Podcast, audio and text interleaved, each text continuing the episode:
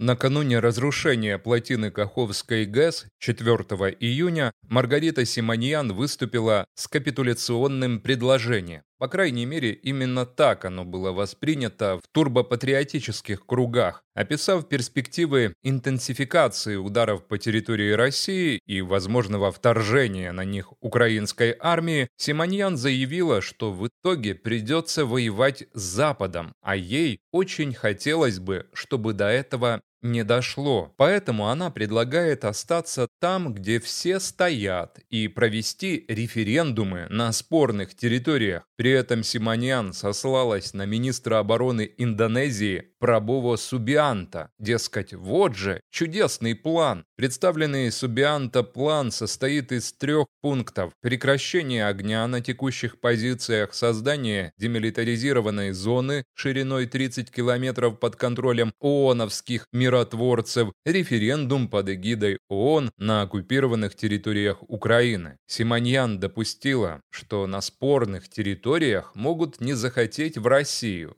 Ну и пусть, зачем они тогда нам такие? И выразила мнение, что президенту они тоже не нужны. Как бы ни прибеднялась сама Симоньян, говоря о своем месте в российской политической системе, она важный элемент тела власти, коллективного Путина. Для того, чтобы считать ее высказывание личным мнением, расходящимся с линией партии, нужно возражение вышестоящего лица или нескольких равновеликих. На таком уровне возражений не последовало. Возмущенно шумело придонье патриотической пирамиды. Самым высокопоставленным критиком оказался коммунист Обухов, депутат Госдумы, зампред не самого влиятельного комитета. Он назвал заявленное Симоньян ударом под дых патриотической России. Обухов также предложил, что оно было сделано по просьбе из высоких кабинетов или определенной части элит, которую депутат назвал партией капитуляции,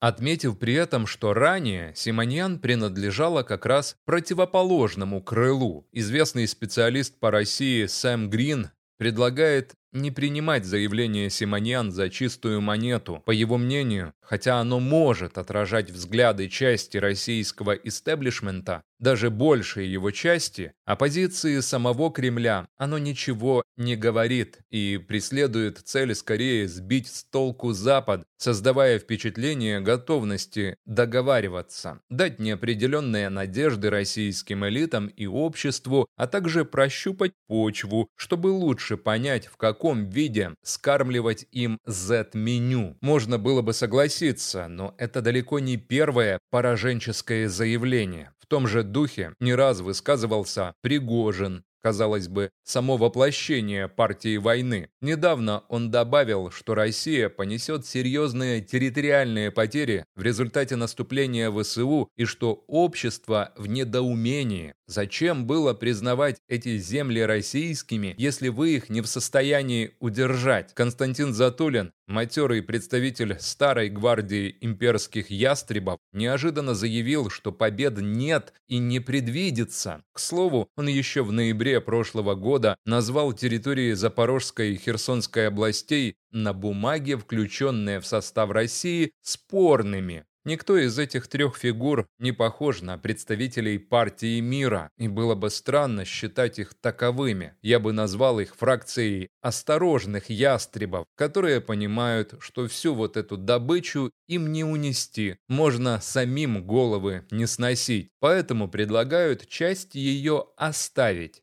Тайминг и положение дел на фронте говорят о том, что они могут быть достаточно искренни и прямолинейны. В то же время, если Затулин уверяет, что смена режима в Украине, как и ее нейтральный статус недостижимые цели, то секретарь Совбеза РФ Патрушев продолжает толдычить. Вашингтон и Лондон создали киевский нацистский режим, который необходимо сменить, придав на практике Украине статус нейтрального государства. Об этом Патрушев заявил 7 июня на встрече с госсекретарем Совбеза Беларуси Александром Вольфовичем. Тело российской власти становится все более явно неоднородным, а ее сознание расщепленным. В одном месте у него сдают нервы и дрожат поджилки. Включается инстинкт самосохранения, тогда как в другом все еще кипит дурная кровь и ударяет в голову моча. Усиление такого положения рано или поздно должно привести к его полной дисфункциональности. Скорость этого процесса напрямую зависит от успехов украинской армии на поле боя и готовности Запада к эскалации, то есть адекватной реакции на серьезность вызова.